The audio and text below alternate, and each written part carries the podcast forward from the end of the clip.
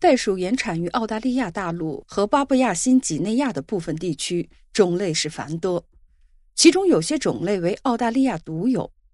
澳大利亚的袋鼠是澳大利亚的国宝，它们基本上都在野地里生活。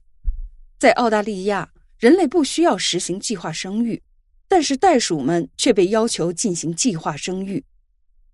一说起澳大利亚，我们最先想到的就会是袋鼠。这种著名的哺乳动物在澳大利亚占有相当重要的地位。如果在袋鼠出没的地方细细的观察一段时间，就会发现，这种动物的行为习惯是十分奇特的。它们的前肢十分短小，后肢却异常的发达，因此它们不会走，只会跳，常常把前肢举起，后肢坐在地上，其坐姿就和人类一般。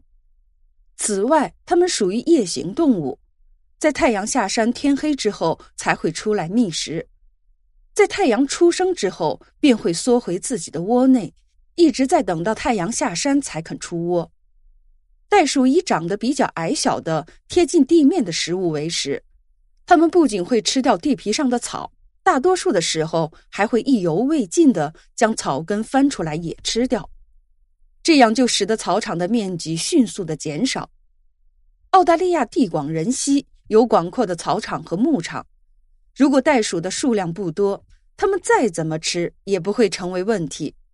但是袋鼠偏偏特别能繁殖，不知道是不是所有带“鼠”字的动物繁殖能力都特别强。反正老鼠、北极洲的旅鼠，乃至澳大利亚的袋鼠都是这样。袋鼠的繁殖能力令人称奇，尤其是雄性袋鼠，它们不像别的动物一样有固定的发情期，它们几乎一生都可以与雌性的袋鼠交配，从而使其不停的受孕产下小袋鼠，没多久便又是交配、受孕、产小袋鼠，这样不肯停息的生产，使澳大利亚境内的袋鼠数量急剧的上升。据统计数据显示。澳大利亚现在共有五千七百万只袋鼠，这个数目几乎是澳大利亚人口的三倍。这一庞大的族群甚至对当地人的生活产生了重大的影响。这些袋鼠们不仅大量的糟蹋农场里的粮食，使得农作物减产，而且会和农场里饲养的家畜们抢夺水源和青草。尤其是在堪培拉这一袋鼠的天堂，袋鼠的存在。几乎成了人们的噩梦。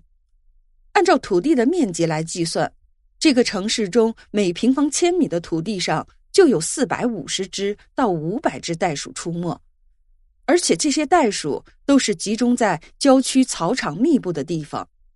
这样一来，这块土地的承受力就显得不足。另外，袋鼠可是一点都不怕汽车，它们经常会在公路上往来跳跃。根本不理会司机气急败坏的喇叭声。有数据显示，在二零零四年，袋鼠在堪培拉城至少造成了六百起的交通事故。近年来，受到全球气候的变化影响，澳大利亚的天气也比以前干旱了很多。越来越多的袋鼠在边远的郊区寻找不到水源，都慢慢的迁徙到城市的附近，因为它们是国宝。当地政府也是束手无策，既不能驱赶，也不能捕杀。可是他们一点都没有体谅澳大利亚人的意思。不管当地人已经被他们折磨成什么样，他们依旧我行我素，大量的繁殖着后代。袋鼠是澳大利亚的标志，它们性情温顺，但是堪培拉的袋鼠数量实在是太多，它们甚至在房屋顶上跳跃，阻塞交通。更有甚者，直接从窗子里跳进居民的卧室，引起当地居民的恐慌。袋鼠已经对澳大利亚百姓的生活造成了严重的影响，澳大利亚政府也不能坐视不理，他们开始尝试解决这个难题。政府首先想到的便是捕杀，但是人们无法接受毫无理由的猎杀国宝。在某空军基地开展一次行动后。这一方式彻底的宣告失败。这一空军基地本来是封闭的训练所，但是不知道从哪里跑来了一群袋鼠，开始在这里生活，而且日益猖獗。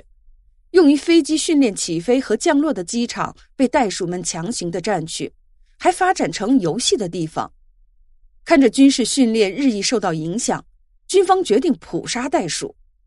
也不知道是有人不愿意看到屠杀，故意泄露给外界，还是因为疏忽，他们要捕杀袋鼠的这个计划被很多人知道了。于是，动物保护委员会的人便找上门来与军方进行交涉。不允许他们捕杀袋鼠。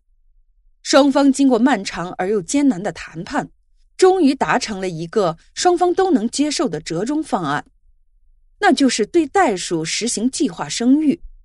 具体的做法就是在机场周围的草坪上喷洒上避孕药，从而减少雌袋鼠的受孕几率。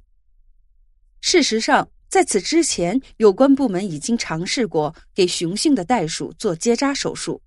在雌性的袋鼠体内注射慢性的避孕药，但是由于人力有限，这样一只一只的对袋鼠进行单独的操作，费时费力，而且时常会搞不清楚那捕捉到的袋鼠到底以前有没有吃过避孕药，诸如此类的问题都难以解决，所以这一办法并没有获得推广。而现在实行的这种在草场上喷洒避孕药的方法，就相对靠谱一些。人们只需要负责撒药就好，节省了人力，而且由于所有的袋鼠都会吃草，就使得影响的范围更大了一些。据负责这项实验的官员表示，这样做是希望最终能够通过控制他们的日常饮食，实现数量上的控制。对于这一方法，动物保护协会的人也表示极为的赞同。他们认为，这种方法比起捕杀是更为人道。